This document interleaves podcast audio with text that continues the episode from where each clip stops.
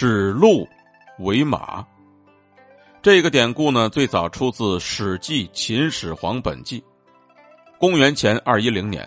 秦始皇因病去世了。当时担任中车府令的宦官赵高呢，不愿意让秦始皇的大儿子公子扶苏继承皇位，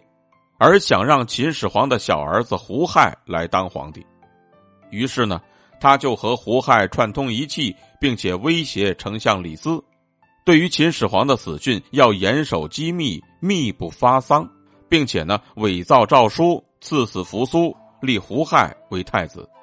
然后呢，才宣布秦始皇已经死去，由太子胡亥继承皇帝之位，称之为秦二世。赵高为胡亥当上皇帝立下了大功，所以便所以呢，便被封为了郎中令，成为了秦二世身边最亲近的一位高官。但是，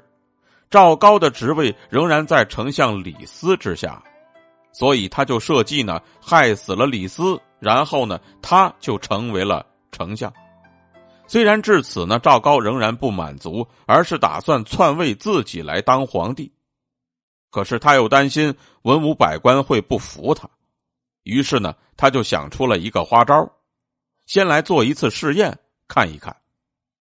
有一天呢，赵高趁着群臣朝拜秦二世的时候呢，就让人牵来了一只鹿献给秦二世，并且说：“陛下呀，这是一匹千里马，我特意敬献给陛下。”秦二世左看看右看看，这分明是一只鹿，赵高怎么说是马呢？于是他就笑着说：“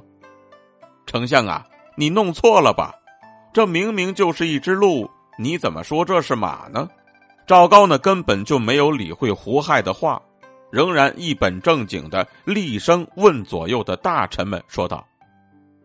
各位大臣，你们也来说一说，这到底是鹿还是马呀？”在所有大臣当中，那些惧怕赵高权势的都不敢作声，有的为了讨好赵高呢，就阿谀奉承说：“丞相说的对，这肯定是马。”前些年我还养过这样的马呀，而有些大臣呢不愿意违背自己的良心，